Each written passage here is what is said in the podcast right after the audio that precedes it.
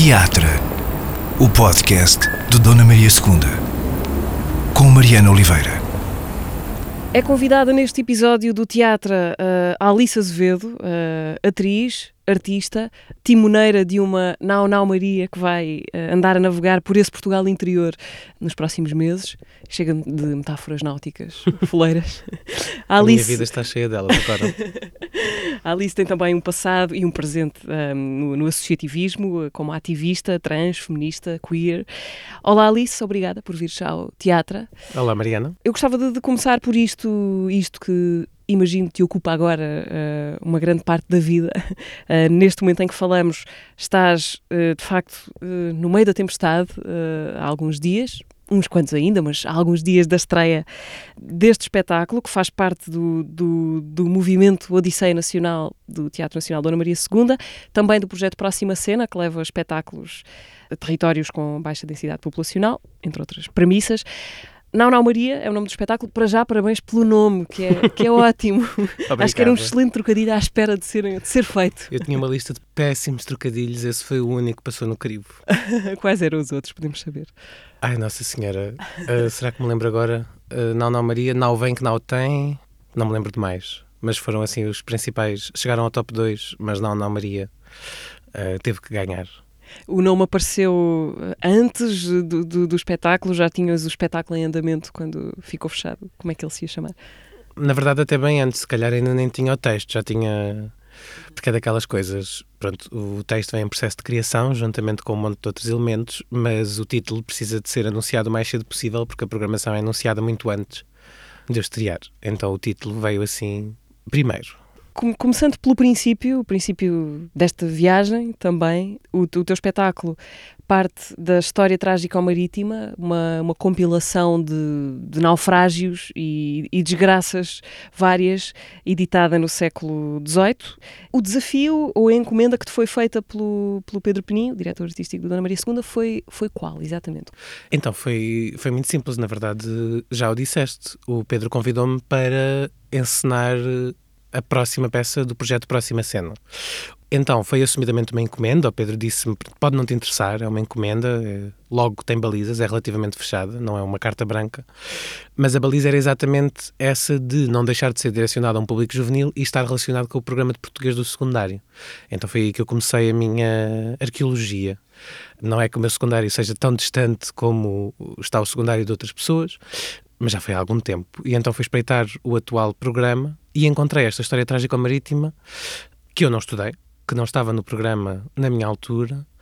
Achei a premissa, no mínimo, interessante, uma compilação de relatos de naufrágios e desgraças, disso que chamamos a época áurea, que chamamos também de descobrimentos e que chamamos de muitas outras coisas, e achei absolutamente delicioso não só o texto em si, que na verdade são textos diferentes, é uma compilação de relatos escritos por pessoas diferentes e que mostra um bocadinho do, do Portugal real dos séculos XVI e XVII, ao qual não temos muito acesso porque temos este discurso glorificado sobre essas épocas que até nos permite uma muito má historiografia, ou um mau acesso à historiografia, porque preferimos focar-nos no mito. E anacronicamente lidos também são absolutamente deliciosos. Coisas que se acontecessem à nossa frente, se calhar eram desgraçadas, mas lidas em português antigo com, desde 2022 ou 23. Quase nem temos uma relação de, de, de realidade com aquilo, de ter sido uma coisa que aconteceu de facto. Sim, como qualquer objeto antigo. Acho que a distância histórica nos, nos cria um afastamento, uma distância. Aliás, é muito mais fácil ser crítica em relação a coisas que nos são distantes do que em relação a coisas que nos estão. Crítica não no sentido negativo de falar mal, mas crítica no sentido de análise, reflexão, do que coisas que estamos a viver no nosso, no nosso presente, no nosso imediato, nas quais estamos implicados. Mas depois de muito tempo de volta destes relatos, meio que mergulhei neles, meio que naufraguei também eu, meio que me relacionei com estas pessoas, sobretudo com essa ideia de que ficou muito presente para mim do, do Marus desconhecido, porque nestes relatos falamos muito, os nobres estão todos nomeados, os que iam a bordo destas embarcações que naufragavam, muitos padres estão nomeados, mas o, o sapateiro é o sapateiro, o ferreiro é o ferreiro, uh, o calafate é o calafate, não têm nomes, são profissões. E esses soldados desconhecidos que carregaram a pimenta Del Rey pareceram-me as personagens mais relevantes a, a refletir sobre. Portanto, andaste a folhear manuais de, de português do, do, do, secundário, ganhou a história trágico-marítima.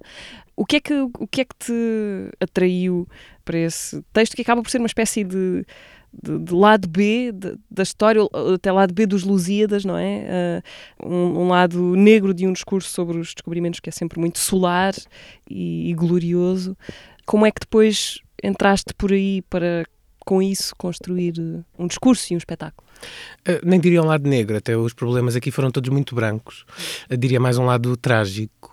Mas foi isso, foi porque sobre esta época falamos ou dos Lusíadas, essa obra de ficção que mistura mitologia com pouco facto histórico e nos narra essa história, essa viagem do Vasco da Gama.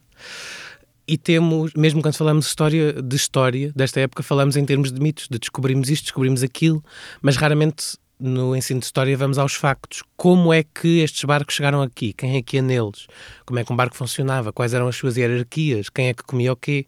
Quem é que passava fome quando havia pouca comida? Uh, como é que se organizavam 30 por uma linha? E na verdade, para mim, os Lusíadas acabaram por servir tanto de texto de base para a Nau Nau Maria quanto a história trágica marítima serviu. Acabou por ser assim um mashup e com tempo e cabeça até teria feito uma espécie de tríptico, porque a peregrinação do Fernando Mendes Pinto também para mim completa assim estes três grandes textos sobre esta época ou esta temática. Fernando Mendes Pinto foi um homem que foi soldado da coroa portuguesa e depois foi missionário e corsário e jesuíta e foi feito escravo a certo ponto, foi dono de escravos a certo ponto, andou pela China, Japão, Índia, Indonésia, um homem português. E a relação que ele teve com estas viagens e com o contacto com pessoas que não eram europeias, que não eram brancas, que não eram portuguesas, foi muito diferente daquele que a administração colonial portuguesa teve.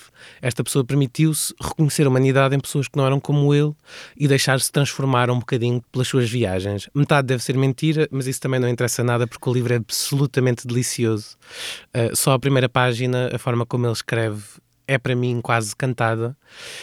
E é isso, contemporâneo simultaneamente de Luís Vaz de Camões, esse Fernando Mendes Pinto, e deste Bernardo Gomes Brito que terá compilado a história trágico-marítima. E como é que foi hum, a tua oficina da nau? Ou seja, cozeste pedaços desses vários textos, metendo lá o teu texto também, como é que foi a costura desses muitos tempos, muitas, muitos, muitas formas de falar português também?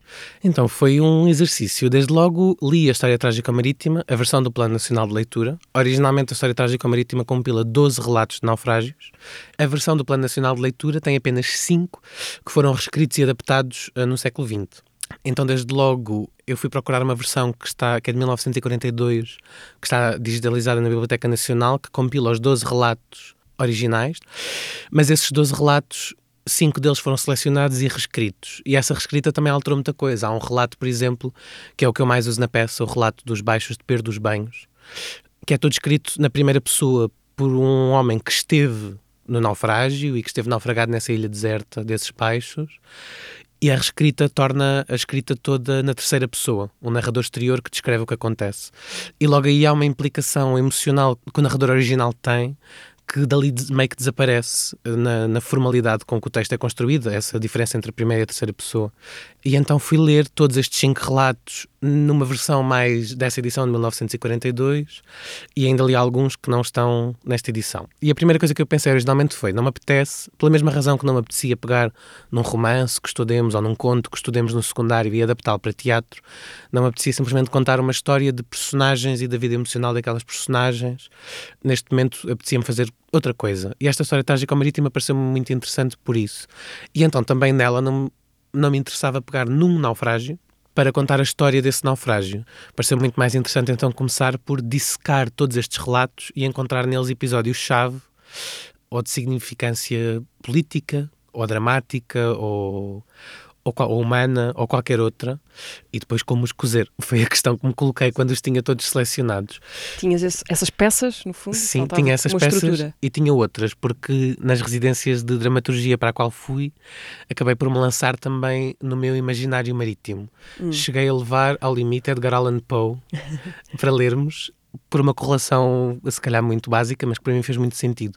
Esta, estas coisas das viagens marítimas e de histórias em torno disso são um fascínio meu desde ah, sim? infância ah. e juventude. Adoro piratas, posso ficar meia hora a falar sobre a estrutura social pseudo-republicana, pseudo não, para-republicana de uma organização de navio de piratas e como era uma entidade meio que anticolonial, embora também não perfeita, mas isso se calhar fica para outra mas altura. Mas tinhas isso desde miúda, essa coisa de Sim. barcos com piratas, mar. com barcos. A primeira vez era obcecada desde cedo por mitologia histórias de monstros. A Odisseia foi também das primeiras grandes histórias assim, do imaginário coletivo que me chegou e que, e que me ficou e que me captou. Os episódios desta, desse coitado uh, do Ulisses. E noutras entrevistas tenho feito esta citação, este parafraseamento que vou fazer também agora. Nos Piratas das Caraíbas, diz-nos o seu protagonista, a certo ponto, que um barco não é, e sim, estou a citar Disney, com orgulho, uh, que um barco não é umas tábuas e umas cordas e uns panos. Isso é um, o que um barco precisa. O que um barco é, é a liberdade debaixo dos pés para chegar além daquele horizonte ali ao fundo. E é isso, e acho que é por isso também que temos tantas fantasias sobre, sobre que esta época foi uma globalização e uma troca de culturas, porque de repente chegam-se a sítios novos, com pessoas novas e coisas no novas, da perspectiva de quem nunca as viu. E podia ter sido tudo isso, e sabemos que não foi. Foi, na verdade, uma história de conquista, de, de terror, de terrorismo, de escravatura, mas podia ter sido outra coisa. Podia ter sido o que nós dizemos que foi. E esse mistério do que está além, e esse pequena casca de nós que permite chegar a sítios nunca imaginados, para mim, prendeu-se muito na minha imaginação. E então, quando comecei a compilar livros para chafurdar em torno deles neste processo dramatúrgico, cheguei a levar Edgar Allan Poe por dois ou três contos que ele tem uh, de viagens marítimas em que há algum acontecimento meio para sobrenatural, com remoinhos gigantescos que comem barcos ou outros, outros elementos que nunca tinha lido, embora tenha lido muito de Edgar Allan Poe na infância e na adolescência por Edgar Allan Poe ser um, um, autor muito relevante para mim e para o meu desenvolvimento como, como pessoa nessa fase da vida. E então meio que misturei tudo, assim, tornou-se uma espécie de ateliê de tudo o que pudesse tangencialmente ter a ver com água, barcos uh, e comigo. E comecei então esse processo de tentar perceber o que é que meto nesta peça que eu gostava de ter visto quando eu tinha 15 ou 16 ou 17 anos. Deixa-me aqui, trazer aqui uma, uma questão relacionada com, barcos e mar, que é a questão da linguagem. Imagino que tenha sido importante para ti por várias razões. Bom, primeiro porque os textos com que trabalhaste são, são, são textos antigos uh, e tu estás a fazer um espetáculo que, que quer falar com pessoas de hoje e com adolescentes de hoje, portanto, uhum. ainda é outra responsabilidade acima. Mas, mas depois porque este universo está cheio de linguagem uh, náutica, que é muito específica, muito engraçada, não é? Às vezes eh, também, mas que, que, que, muitas vezes simplesmente não, não sabemos o que, é que, que aquilo quer dizer. Imagino que o teu dicionário de termos náuticos tenha enriquecido bastante nos últimos tempos. Enriqueceu, mas na verdade meio que já o perdi. Uhum. Desfoquei-me muito desse ponto. A minha primeira experiência de leitura de, da História Trágica Marítima, dessa versão do Plano Nacional de Leitura, foi, na verdade, muito interessante. Logo o primeiro naufrágio, eu estou a lê-lo e a certo ponto há dois ou três parágrafos em que eu não percebo um único substantivo. então é, o X bateu no Y que levou o Z a voar e o A caiu e eu a zeros. E no fim desses três parágrafos percebia que o barco tinha naufragado, que tinha encalhado umas pedras, que estava a meter água, ou porque em, descrições de tempestades de repente era um monte de objetos náuticos que vão contra objetos náuticos e a corda arranca ou não sei o quê, e eu não conhecia nenhuma daquelas palavras, não percebi que o livro tinha um glossário no fim. Então, desde logo, não deixou de ser uma experiência de leitura interessante porque um, um momento do naufrágio, um momento de uma tempestade, de um, de um encalhar contra uns baixos, é uma confusão, é um caos, é uma barulheira, são pessoas a gritar, a rezar a Deus Nosso Senhor, a caírem, a morrerem, a partirem as cabeças.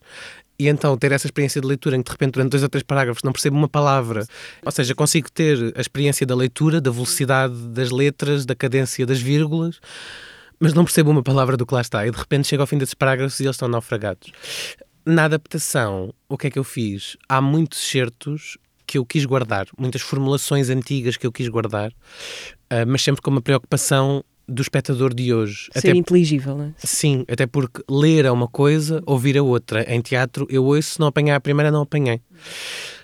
Um, na leitura posso voltar atrás, posso parar, posso ir pesquisar, é uma experiência diferente em outro tempo de acesso às palavras. Em teatro não estamos a fazer literatura.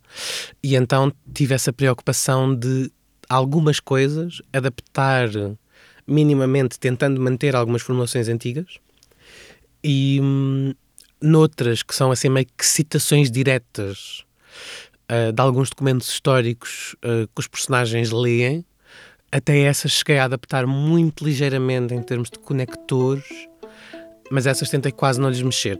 E quer nessas, quer nas outras também contar, porque em teatro temos essa vantagem, temos alguém a dizer as palavras, não temos de depender da forma como as pessoas as leriam. E então a forma como os atores leem também nos informa sobre o que é que lá está. Não simplesmente o conteúdo das palavras, mas as inflexões, o tom. E acho que esse facto ajuda também a, a tornar inteligíveis estas e acessíveis estas palavras e estas imagens que o espetáculo propõe.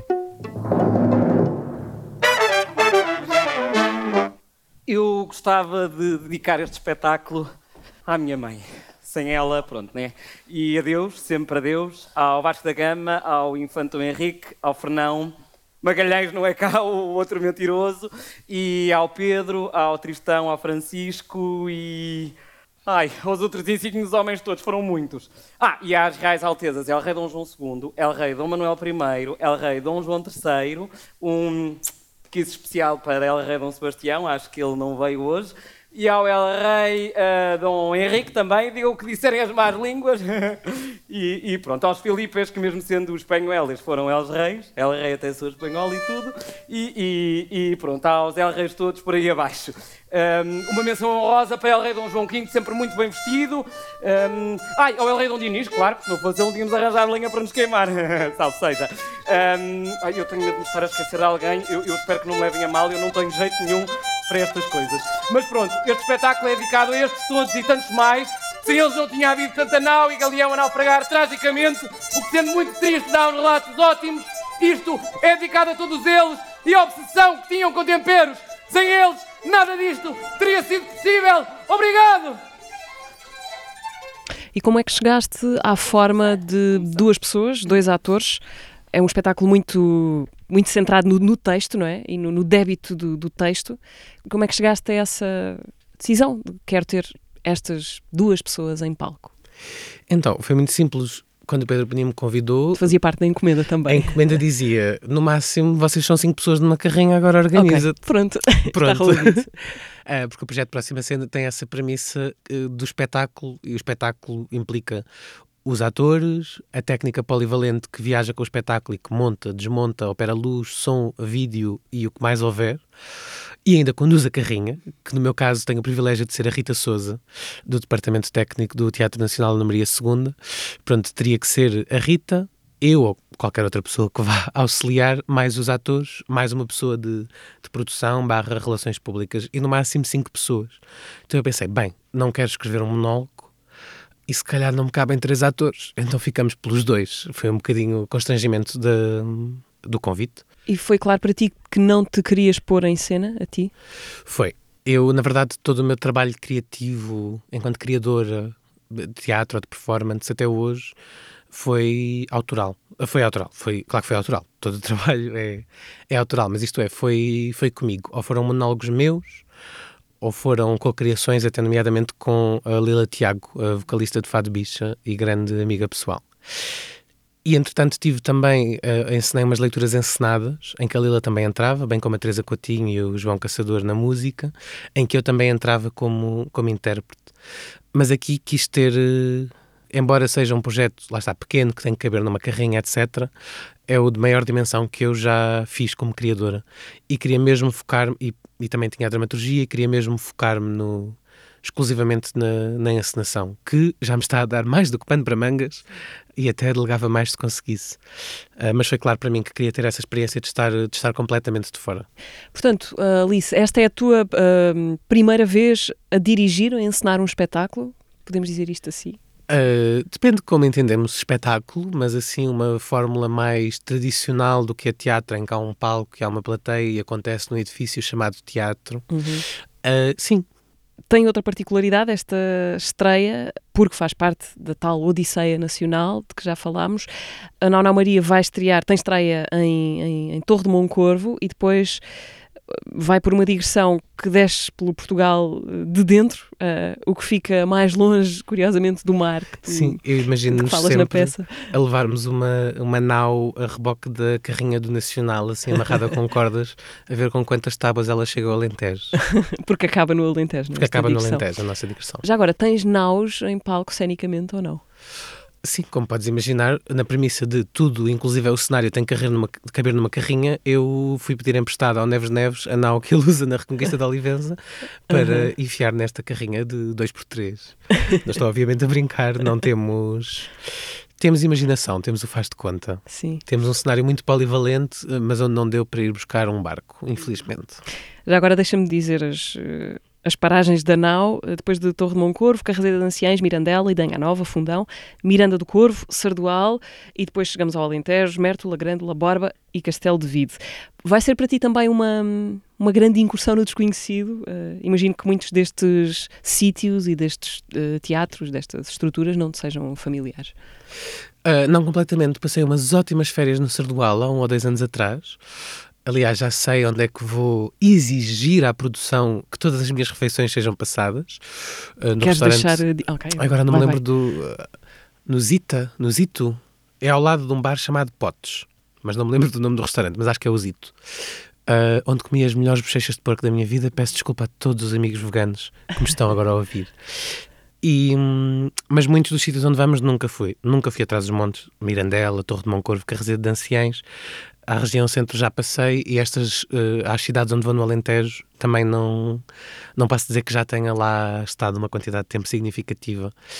Mas na verdade, este ano que passou, 2022, acho que foi o ano onde eu mais viajei dentro de Portugal e também tive, tive algumas saídas. Eh, Estreiei-me fora da Europa, fui ao Brasil, Uh, nunca tinha ido. Uh, fui no inverno, mas descobri que tanto faz.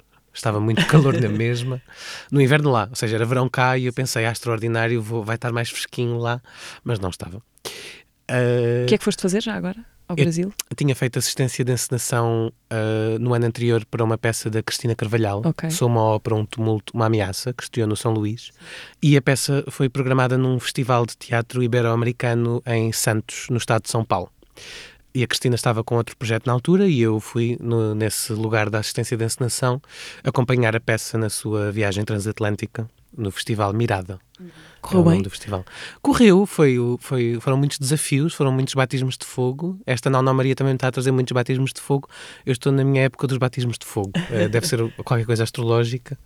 Mas acho ótimo, fico logo, fico logo despachada do batismo e estou logo pronta para a próxima. Por isso, mesmo a preparação para esta, para esta digressão, esta odisseia do interior que eu vou fazer, já foi uma.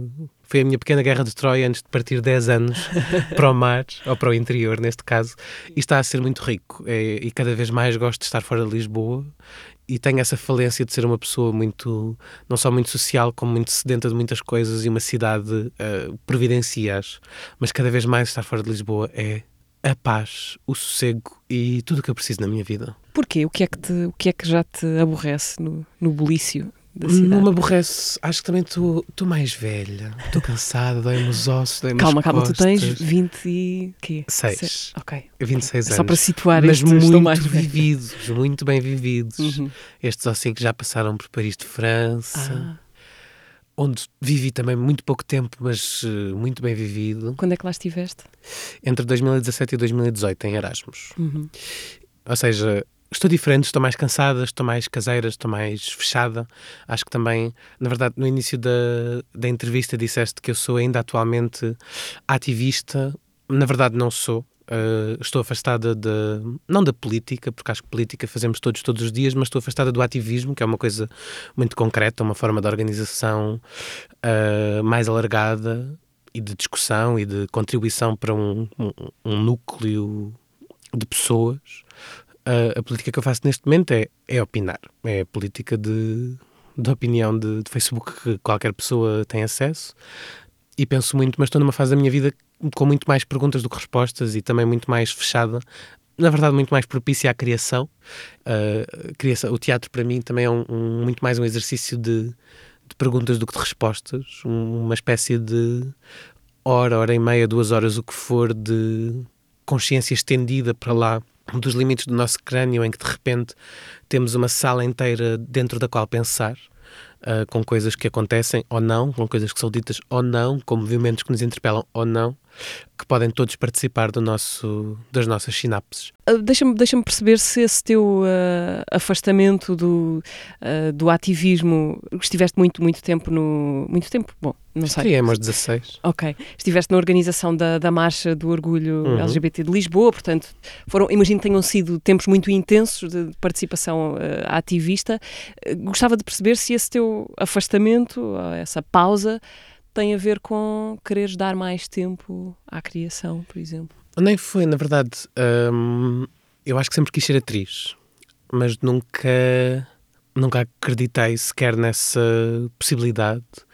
Já, coitada da minha mãe, que se calhar vai ouvir isto, eu era muito boa a ciências. Sempre fui muito boa a ciências. Fiz o secundário em ciências. Uh, tinha 16, 17 para cima, sempre a matemática, a físico-química, a biologia, a geologia. E a meio do 11 ano tive uma crise existencial que no fundo, em retrospectiva, eu sei que foi motivada por eu quero fazer teatro, eu quero fazer teatro, eu quero fazer teatro, mas para mim não era reali não conseguia enquadrar a possibilidade disso ser uma profissão. Não conseguia imaginar-me a trabalhar e a viver disso. Mas ao mesmo tempo não conseguia, não conseguia aceitar essa não realidade. E então fiz um meio termo que foi mudei para letras, a meio do secundário. Fiz os exames de correspondência no fim do 11 primeiro, deixei de ir às aulas de ciências e já me matriculei no 12 segundo em letras. Considerei o conservatório e não tive coragem. Em retrospectiva, creio que não tive mesmo coragem de fazer as provas sequer. Uh, nunca tentei ativamente entrar no conservatório. Encontrei outro meio termo porque tinhas uh, receio de, de, de, da rejeição, de não, de não conseguir essa. Eu nem sei muito bem dizer o que é que pensei intelectual ou verbalmente para comigo própria na altura, mas em retrospectiva, sim. Acho que tinha, tinha medo de, de falhar, tinha medo de ser má e também tinha medo de, de, disso não dar em nada. Até porque a preocupação da minha mãe era sobretudo laboral. Ela, ah, és tão boa a ciências, ciências têm futuro, ciências têm emprego, agora vais cheio de ciências uh, e pronto, vais ter um canudo, mas para quê nessa área? Uh, e atenção, a minha mãe é a pessoa que mais incentivou as minhas pulsões e delírios artísticos desde criança. Se eu li tanto quanto li na minha vida foi porque ela me ensinou a gostar de ler desde muito cedo. E sempre tive formação em teatro, uh, mais, mais infantil e depois, mais tarde, sempre continuada paralela à formação oficial que, que sempre fiz nunca deixei de ter formação de teatro e isso foi porque quando eu disse à minha mãe eu quero fazer teatro, ela tinha essa resistência à ideia de que isso fosse o que eu fazia, mas sempre percebeu a importância de ser algo que eu fazia. E então foi graças a ela que eu nunca parei de ter aulas de teatro, nunca parei de ter formação enquanto atriz. Foste fazendo o quê? Com quem? Houve figuras determinantes nesse teu caminho? Uh, absolutamente. A minha primeira professora de teatro trouxe muita coisa uh, e um primeiro bichinho do teatro, como diria a Ana Sampaio Maia. E depois, quando passei para o sétimo ano, já não tinha acesso ao ATL e disse à minha mãe: Eu quero continuar a ter aulas de teatro. E a minha mãe colocou-me no Papa Léguas, uma escola de teatro que também tem apresentações de teatro infantil, que existe ali em Benfica, atrás da Avenida do Uruguai. E a certo ponto saí desse Papa Léguas e alguns colegas que tinham estado no Papa Léguas disseram olha, estamos a ter aulas de teatro com uma mulher chamada Marisa, que é extraordinária e tens que vir, tens que vir, tens que vir, vais adorar. E eu fui. E essa Marisa, Marisa Manarte, foi a minha mestra, professora e mais tarde encenadora de um grupo de teatro que, que fundou connosco uh, durante muitos e muitos anos ao longo de, do meu secundário e depois também do meu, do meu ensino académico que no qual fiz essa cedência em que não fui para o conservatório, fui uh, estudar teatro na Faculdade de Letras, que tinha uma cadeira prática com o Ávila Costa, mas que de resto era uma cadeira uma cadeira, uma cadeira, um curso teórico que me deu muitas bases e eu também sou uma pessoa muito da cabeça. Uh, às vezes a minha dificuldade, que é para mim a base do trabalho de ator, é, é pôr o corpinho a mexer e pôr as coisas no corpo e fazê-las passar e, e senti-las, porque uma pessoa pode ter tudo pensado e às vezes essa relação de passar dos neurónios do cérebro para o resto das células do corpo não é tão, tão linear assim. Mas enriqueceu-me muito, acho que me deu muitas bases, quer para o meu trabalho como atriz, quer para o meu trabalho como, como criadora agora. Então, quando é que, uh, desde esses uh, receios todos de, de que ser atriz pudesse não ser uma possibilidade real, Quando é que depois acontece o teu embate com a decisão? Ok, não, agora é isto que eu vou fazer ou tentar fazer, é este caminho que eu vou escolher. Uh, na verdade, foi um embate, foi mesmo um embate, porque como é que já tinha desistido de, de fazer disso profissão. Embora continuasses sempre com teatro. Continuasse sempre com formação e continuasse sempre com. Sabe, fiz parte de muitos coletivos, seja para além do ativismo mais, mais sério ou mais interventivo, ou algum até de lobbying mais trágico que fiz. Também fundei, por exemplo, um coletivo chamado Lóbula, que era um coletivo de intervenção cultural. Nós organizávamos, sobretudo, entre outras coisas, sessões de cinema, sessões de poesia, festas. Uh, Interessava-nos promover ou, ou, criar ou oferecer uh, atividades culturais e programação cultural para pessoas como nós, que não existia numa Lisboa que ainda era muito, muito branca, muito cis, muito heterossexual. Uh, não completamente, mas interessava-nos aumentar a oferta cultural para nós. Uhum. E Quando dizes nós, nós, nós, pessoas nós de trans. pessoas trans, pessoas gays e lésbicas, pessoas LGBT, queer. E foi dos momentos mais ricos da minha vida e também durante, não só nas coisas que eu organizava juntamente com, com o resto das pessoas desse coletivo, como noutras iniciativas culturais, a Rabbit Hole, etc. Também foi um sítio onde me explorei muito e descobri também um papel que gosto muito de mestre de cerimónias. A, a certo ponto eu era, para além de fazer outro tipo, fazia muitos tipos de trabalho político na organização da Marcha do Orgulho, na verdade, mas um dos meus papéis era a organização da festa e isto era um trabalho de produção prévio muito grande uh, e no próprio dia era simultaneamente a sua mestra de cerimónias. Também fazia a curadoria de, dos DJs ou concertos que tínhamos na, na festa, que era uma festa de angariação de fundos e esse papel de mestre de cerimónias e outros tipos de performance uh, em contexto noturno também se tornaram um sítio onde, onde enriqueci muito e também me descobri muito como intérprete, como performer. Entretanto, fui sempre fazendo outras coisas. Tinha este grupo de teatro, o grupo de teatro Sai de Cena, uh, com a encenação da Marisa Manarte, onde também trabalhei durante muitos anos. E, entretanto, estava com um trabalho full-time num call center, porque precisava de comer, como as pessoas. E foi o que surgiu na altura, uma oportunidade que surgiu uh, depois de uma fase difícil de desemprego. Foi o primeiro salário decente que tive, foi o primeiro contrato de trabalho que tive, mas também era um trabalho que me consumia muito a alma. Que te estava a sugar. Sim, e era um trabalho das 9 às 5. Uh, quando eu saía de lá só queria fazer como as pessoas têm trabalho das 9 às 5. Queria estar com a minha namorada, queria comer, queria ver filmes, queria jogar computador, queria ir dormir. Não queria, não tinha tempo, não tinha energia para pensar, quase. E entretanto, algumas oportunidades continuaram a surgir. Colaborei com a Lila Tiago, que me convidou para participar com ela numa peça vídeo que fizemos para o TBA em 2020, para o programa Essenciais. A nossa peça chamava-se Tágides Exemplares. Portanto, pandemia, não é? 2020, no pleno da sim, pandemia. Sim, sim, no pleno da pandemia. Uh, na verdade foi interessante porque a Lila convidou-me na premissa de eu ser uma trabalhadora essencial, que eu não era, mas que estava ali numa situação muito complexa que não vou explicar agora. Se estava a trabalhar num call center, para um banco, mas eu não trabalhava para o banco porque eu trabalhava para o call center. O call center também não era português, era romeno, o banco também não era português, era alemão. E no meio disto tudo, eu não podia ir para casa, toda a gente já estava em casa e eu estava a apanhar comboios fantasma e metros fantasma, ainda eu era a única pessoa naqueles transportes a caminhar em ruas desertas para ir para o escritório, porque não nos deixavam ir para casa. Uh, então eu não era realmente uma trabalhadora essencial, ao mesmo tempo tive essa vivência de não poder trancar-me como as outras pessoas se trancaram nesse momento de repente. Uh, e nessa premissa fui fazer esse papel de trabalhador essencial nessa, nessa peça que eu e a Lila compusemos e que parte da dramaturgia foi feita aqui, neste edifício onde gravamos agora este episódio. Que é o, edifício da Tobis portuguesa, portuguesa já agora. Sim. Saudades cinema português. E, hum... Já agora as tágides exemplares eh, estão no YouTube, acho que podem lá ver. Eh, estão no YouTube. Tágides exemplares no canal do YouTube do TBA, Teatro do Bairro Alto. E pronto, e a Lila convidou-me para esse desafio. E fizemos eh, esse, essa peça vídeo também, mas eu durante três meses não tive folgas, porque todas as minhas folgas do call center eram passadas com a Lila em brainstorming, a preparar a dramaturgia, a perceber o que é que íamos fazer. Uh, e depois houve duas folgas que eu tive de seguida em que filmámos no TBA e tínhamos que filmar naqueles dias porque, porque depois não tinha mais folgas. E filmámos tudo. Eu também tive essa multivalência de fazer meio de ou seja, entrava como atriz juntamente com a Lila, mas também estava a fazer de realizador, era a única pessoa que sabia operar um gravador e era eu que estava a operar o som, juntamente com tentar fazer uma iluminação de três pontos de cinema com projetores de teatro dentro do TBA. Foi um exercício muito multidisciplinar, ao qual eu nem tive maneira, a certo ponto, de decorar as minhas deixas. Eu meio que estava, felizmente tinha sido eu a escrevê-las, mas eu meio que estava a decorar as deixas enquanto a Lila filmava os takes dela para depois ir eu. Uh, por isso também gosto de dizer que esse vídeo não é exemplificativo da minha qualidade como atriz, uh, mas não deixa de ser alguma coisa e na verdade foi.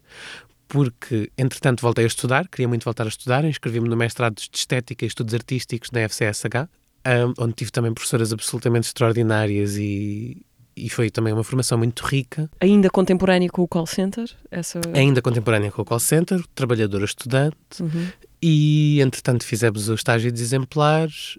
E há um dia que eu estou numa aula de mestrado, já presencial, já depois do confinamento, e recebo um e-mail da Cristina Carvalhal.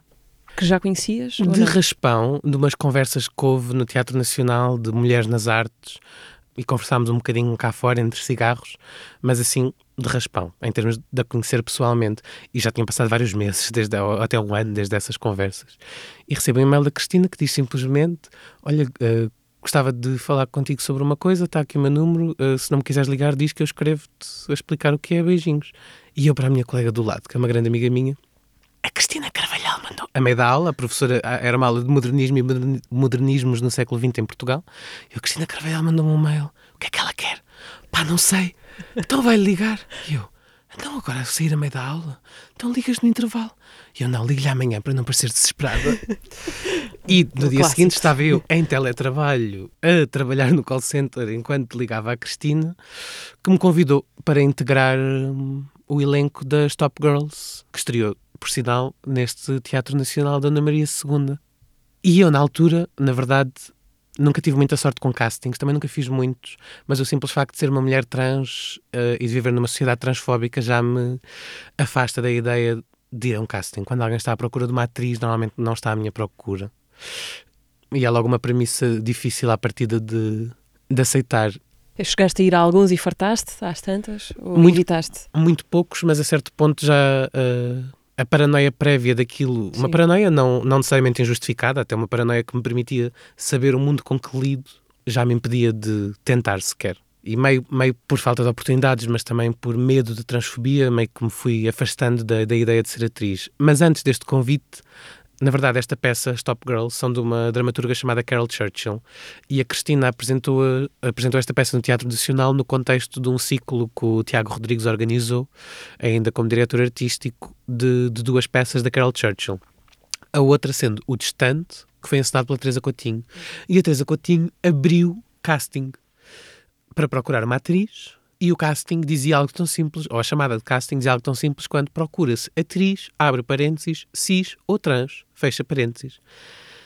A de X idade, não sei o quê, não sei o quê, não sei o quê, o casting é neste dia. Viste eu, isso antes do e-mail da Cristina Carvalhal? Absolutamente. E... A coincidência absoluta. E, sim, e andava há vários dias a pensar, eu vou-me candidatar a este casting, porque este é um casting onde já tinha ouvido falar da Teresa, do trabalho da Teresa, tinha muita curiosidade em trabalhar com ela, e pensei, isto é um casting onde à partida não... Pá, provavelmente nem fico nem sei quantas pessoas é que irão a este casting, mas é um casting onde parte do princípio que se não ficar não é por ser trans, uh, não é por transfobia. Já tinha o e-mail pronto, escrito, faltava uma carta de motivação que ia fazer no dia seguinte quando, quando recebo o telefonema, ou quando faço o telefonema à Cristina depois de receber o e-mail e ela me convida para entrar na outra peça. do mesmo ciclo, e eu, na verdade, até fiquei baralhada quando a Cristina me disse o nome da dramaturga, as datas, o teatro, e fiquei assim: ah, mas eu ia mandar um, eu ia agora mandar uma Mas candidatura. na minha cabeça. Ia mandar uma candidatura para esse casting, que prático, que me ligues logo a convidar. E ela, ah, não, não, não, eh, são duas peças diferentes, não sei o quê, não sei o quê. Depois olhei para o site do Nacional e percebi, ah, realmente, realmente são. E pensei, Bem, fico já, fico já aqui. Acabei por nunca, acabei, o, acabei por nunca mandar a candidatura do casting para a peça da Teresa e percebi tudo muito mal. Eu achava que a peça em que eu participava ia estar da sala de estúdio, só já a meio do processo de ensaios é que percebi que me ia estrear profissionalmente na sala Garrete do Teatro Nacional da Ana Maria II, outro batismo de fogo. uh, nas Top Girls, tu foste a Papisa Joana. Uhum que existiu, não existiu? Provavelmente ah. não, mas não interessa nada, é como a Fernando Mendes Pinto. Sim. É esse mito apócrifa de, de uma mulher eh, cis, entre aspas, que, que terá disfarçada de homem chegado, integrado à Igreja e eventualmente chegado a Papa. É delicioso pensar que, em última instância, esta personagem pode ser lida como um homem trans, se quisermos, mas nunca como, como uma mulher trans. E achei delicioso poder exercer essa liberdade que muitas poucas pessoas trans têm, até em teatro, de fazer de fazer este jogo de estar a representar ou era uma mulher trans a representar uma mulher cis disfarçada de homem cis ou era uma mulher trans a representar um homem trans, mas foi em qualquer dos casos um exercício interessante. Pesquisei muito sobre a Papisa Joana e posso dizer que provavelmente não existiu todas as não há indícios de que ela tenha existido, há mais é indícios de não podemos ter a certeza de que ela não existiu, o que é diferente de poder garantir que existiu. Uh, esse momento em que, como dizes, uh, te estreias profissionalmente como atriz num dos palcos mais cobiçados. é nesse momento em que, é que vais fazer as Top Girls no, no Dona Maria II que se abate sobre ti a ideia ou a, a, convicção de que, ok, então isto é possível e é isto que eu vou fazer. É um momento importante esse. Sim, mais ou menos. Foi, foi um ponto de viragem porque eu não conseguia conciliar os ensaios com o call center. Hum. Mas ao mesmo tempo pensei, ok, agora tenho este trabalho, e isto são três meses. Quando passarem três meses, estou no desemprego outra vez. E então, até sair do call center, negociando que se voltasse para o call center, voltaria com as mesmas condições salariais. E eu realisticamente pensei: pronto, isto vai ser muito giro, vai ser extraordinário, vai ser o ponto alto da minha vida. E depois vou voltar para o call center. E então, desde logo, despedi-me do call center, então, para me lançar nesta aventura, porque não era conciliável e não ia recusar a hipótese de entrar numa peça com um texto tão divertido, de uma encenadora tão extraordinária e num teatro do qual eu já era público assíduo. E lá fui eu, e na verdade acabei por não voltar para o call center acabei por fazer logo essa assistência de encenação à Cristina, uns meses depois. O teu, o teu trabalho com a Cristina continuou de outras formas, também na Nau Nau Maria, já agora? Sim, na verdade, a Cristina tornou-se uma parceira no crime, absolutamente. Acolheu-me debaixo da sua asa. Eh, neste momento integro juntamente com ela a equipa das Causas Comuns. Ela também foi minha parceira na dramaturgia das leituras encenadas que fiz, que também foram produzidas pelas Causas Comuns que se chamava Literatura de Sodoma e de Safo, se faz favor. Também foi minha parceira agora na, na dramaturgia para o Nau Nau Maria. Sim, absolutamente. Uh, nós não nos conhecíamos. Ela convidou-me para as Top Girls, arriscou em mim e pronto, aparentemente arriscou bem. Uh, a nossa relação laboral é muito frutífera, para além da amizade que tenho o privilégio de ter estabelecido com ela, entretanto. E estamos aqui, parceiras no crime, a fazer teatro. É teatro aquilo que tu queres fazer ou que queres pôr no centro da tua vida de trabalho nos próximos tempos? Absolutamente. E eu sempre tive muitas, sempre tive muitas ambições diferentes, até porque nenhuma delas eram coisas onde eu conseguia imaginar uma carreira fixa e em algumas não quereria. Uh, seguir uma carreira académica, seguir uma carreira artística, também o ativismo que sempre fiz, ou mesmo já fora do âmbito do ativismo, mas ainda no âmbito da política, como, como oradora em vários painéis de discussão e reflexão, é uma coisa que, que muito gosto de fazer e que continuo a fazer. E sempre me imaginei fazer um pouco disto tudo, mas a única coisa onde me imaginava a tempo inteiro era mesmo, era mesmo no teatro. E é onde, e é onde estou agora e está a dar cabo de mim, mas uh, nunca. Mas é tão bom sempre estive cansada, sempre fiz muita coisa, mas é tão bom poder estar cansada de fazer uma coisa que gosto tanto. E é mesmo teatro. No outro dia falava com, com uma amiga, uh, encenadora também, e atriz, uh, e desabafava um bocadinho as minhas dores, porque encenar é. toma muito de uma pessoa, em alguma medida, e é, e é riquíssimo, mas estamos todas inteiras ali, e ela estava-me a dizer: Pois amor, tu gostas de teatro e nota-se, nota-se que tu gostas mesmo disto. E por isso nunca vai ser fácil, porque estás toda lá metida, estás toda lá implicada e, e vai sempre tirar-te esse bocado de ti que depois vais ver crescer em palco e noutras pessoas e vai sempre ser muito recompensador, mas nunca te vai ser fácil, porque gostas muito de teatro. e levaste a tua sentença para Sim, a vida. Uh, fui lá à procura de de uma calmaria para os meus Sim. sentimentos conturbados, saí simplesmente com, com a sua justificação, mas com os sentimentos conturbadíssimos da mesma. Paramos aqui um minuto para rever rapidamente o episódio passado do teatro. Conversámos com o Pedro Azevedo, o vencedor deste ano do Prémio Revelação AGAs, Teatro Nacional Dona Maria II. Eu gosto muito de ver espetáculos em que a cenografia também está a dizer alguma coisa, não é só um pano de fundo para a cena, digamos assim. Achei que a cenografia era um bocado o meio termo para poder estar um bocado ligado às artes visuais e ao mesmo tempo às artes performativas. Muitas vezes via imagens de cenografias e havia um desejo qualquer de ir para aqueles espaços.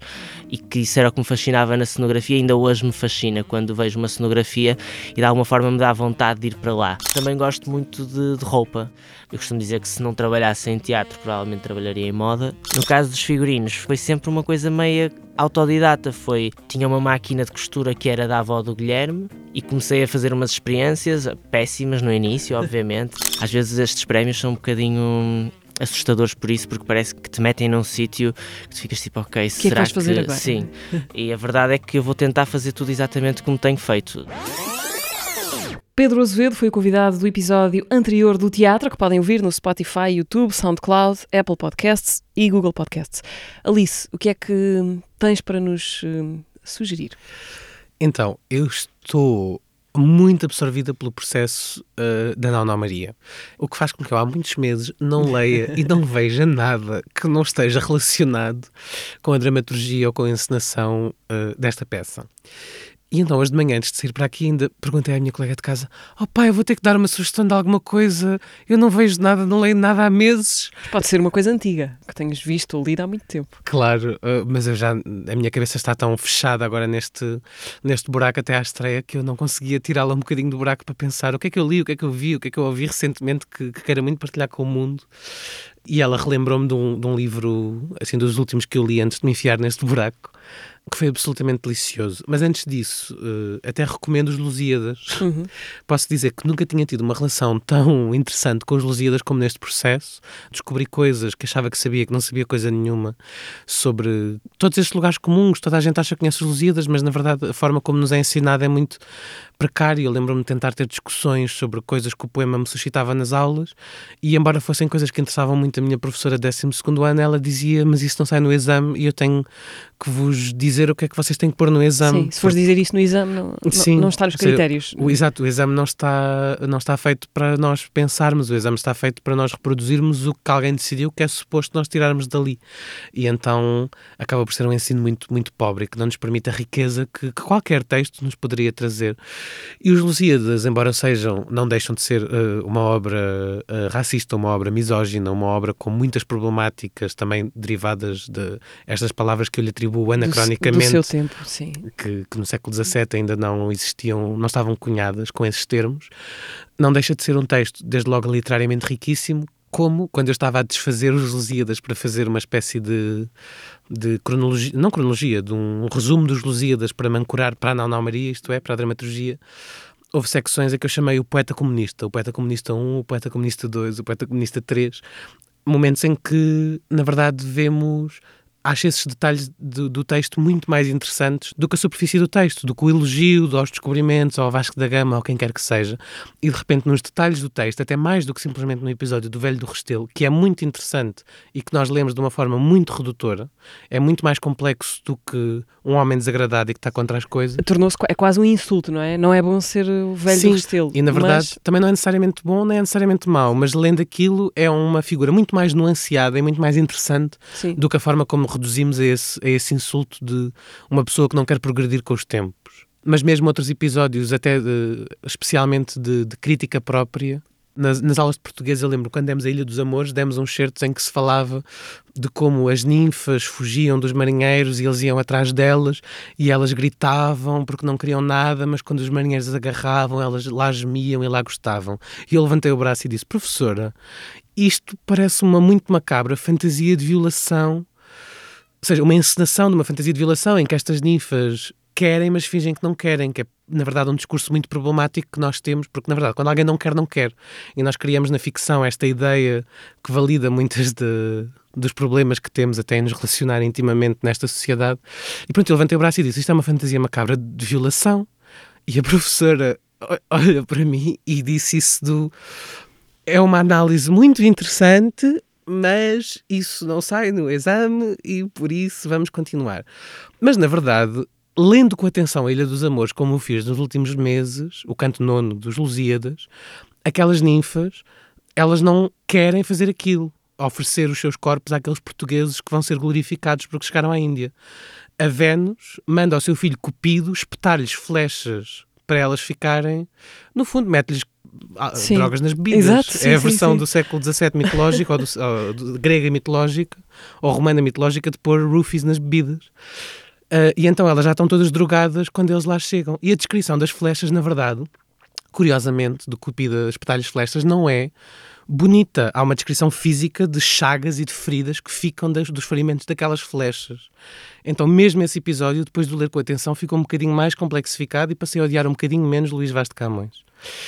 Aconselho os Lusíadas. E aconselho também, nada a ver, The Transition Baby, um livro que acho que ainda não está traduzido para português, uh, que se traduziria o título vagamente como Destransição Bebê, escrito por uma mulher trans britânica, que é das coisas mais lindas que eu li no passado recente, com as quais mais me relacionei. É muito raro para mim uh, ter acesso a, para mim, para qualquer pessoa, ter acesso a produção cultural feita por pessoas trans. E este livro é de uma riqueza humana, de uma, de uma mestria narrativa extraordinária, de um humor em que eu ria de dois em dois parágrafos. Há um parágrafo sobre um funeral em que eu, no primeiro parágrafo, já me estou a escangalhar a rir, no parágrafo seguinte, estou a chorar baba e ranho. E fui alternando o capítulo inteiro entre chorar e rir, e rir a chorar e engasgar-me no meu ranho. e foi a minha colega de casa, eh, depois leu o livro, porque ela disse: pá, tu, tu cada vez que pegas nisso riste durante meia hora seguida, tens que. Deixa-me emprestar esse livro. Ela lá comprou, na verdade, a cópia dela e também se apaixonou. Parece É. uma versão da, daquele sketch dos Monty Python, da Killer Joke, piada que mata, que toda a gente pega Sim. e. E, morre. Sim, E, rir. mas sim, é absolutamente delicioso. É sobre uma. uh, tem duas personagens principais, uma mulher trans e a sua ex-namorada trans, que entretanto destransicionou e é um homem, entre aspas, outra vez. E é uma história sobre parentalidade, intimidade, relações, género e elefantes. Eu estou convencida. De-transition. De baby. transition, vírgula baby, salvo Ok. erro. Ah, Alice, estamos quase a chegar ao fim. Eu te trago uma pergunta de alguém que te é muito próximo. Já falaste aqui mais do que uma vez Tinha que dela. ser. Tão próximo que, que já chegou a fazer um fado com o teu nome. É a Lila, fadista da dupla. Fado bicha. Então cá vai. Olá Alice, neste preciso momento estás no teu quarto, com a porta fechada, a ter uma reunião por Zoom sobre o teu projeto Não Não Maria, que é uma coisa que tem sido bastante recorrente nos últimos tempos. A tua peça está quase a estrear e a Mariana sugeriu-me fazer-te uma pergunta e eu fiquei a pensar o que é que eu nunca perguntei à Alice. Há muitas coisas, claro, mas ocorreu-me esta pergunta. Que livro ou peça de teatro ou canção de outra pessoa é que tu gostarias de ter sido tu a escrever e porquê? Um beijinho, boa conversa para vocês. Nossa Senhora! Depois é logo daquelas perguntas super evidentes e fáceis de que gostaria de ter sido eu a escrever ou a fazer ou a ensinar ou a realizar. Suponho que os Lusíadas não sejam uma hipótese. Ah, Não, eu gosto muito de os ler, mas acho que não, não teria sido eu a escrevê-los, de certeza. Eu escrevia mais uma Não, Não Maria. Mas se calhar posso dizer, lembrando-me assim de um filme que vi recentemente, se calhar não gostava de ter sido eu, eu a fazê-lo, mas na verdade ele mostra, tem para mim muitas formas de fazer, formas de pensar cinema sobre uma rapariga que finge que está bêbada e drogada à noite em discotecas para homens que vão a discotecas para violarem raparigas que estão bêbadas e drogadas, a levam para casa e de repente descobrem que ela não está nem bêbada nem drogada.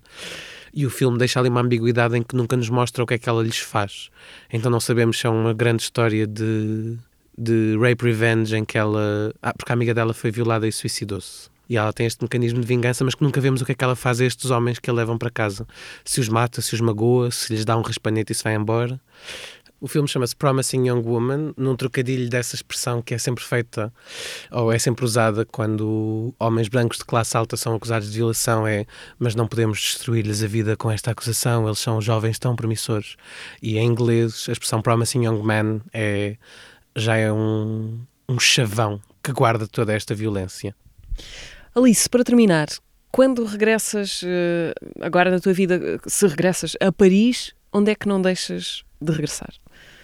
Viveste lá um, um ano, foi isso? Sim, à Mutinerie. A minha segunda casa. La Mutinerie é um bar uh, direcionado em prioridade para pessoas lésbicas, trans e intersexo, que está situado ao pé do Pompidou, na rue Saint-Martin. Não me lembro do número da porta. É um bar, para além de um bar, é mais funciona quase como centro comunitário e tem noites de stand-up e tem concertos e tem DJ sets e tem quizzes e tem tudo. E é, para mim, o centro, é o meu centro de Paris, é onde todos os meus amigos estão, os meus amores. Uh, e ainda hoje é delicioso entrar na Mutinerie quando vou a Paris, às vezes sem avisar ninguém, porque é uma coisa de última hora. Um, e toda a gente que trabalha no bar, exceto as pessoas novas que entraram entretanto, se lembra de mim e toda a gente começa a gritar o meu nome naquele uh, particular e fuleiro sotaque francês: Alice, Alice, Alice. E é, e é mágico, é uma segunda casa, absolutamente. Já quase não tenho dinheiro para viver em Lisboa, tampouco para viver em Paris, mas são, são os meus poisos. Alice, muito obrigada por teres vindo ao podcast. Obrigada eu, Mariana, por me teres convidado. Obrigada. Uh, boa sorte, isto não se diz, não é? Boa sorte, enfim, para a estreia. Sim, é de ti. Olha, que corra bem, pronto. A Nau Nau Maria vai andar, uh, vai andar a correr o país a partir de março e até ao final do ano. Acompanhem esta Odisseia Nacional do espetáculo da Alice Azevedo, convidada desta quinzena do teatro, que podem ouvir no Spotify, YouTube, SoundCloud, Apple Podcasts e Google Podcasts. Nós voltamos daqui a 15 dias. Obrigada.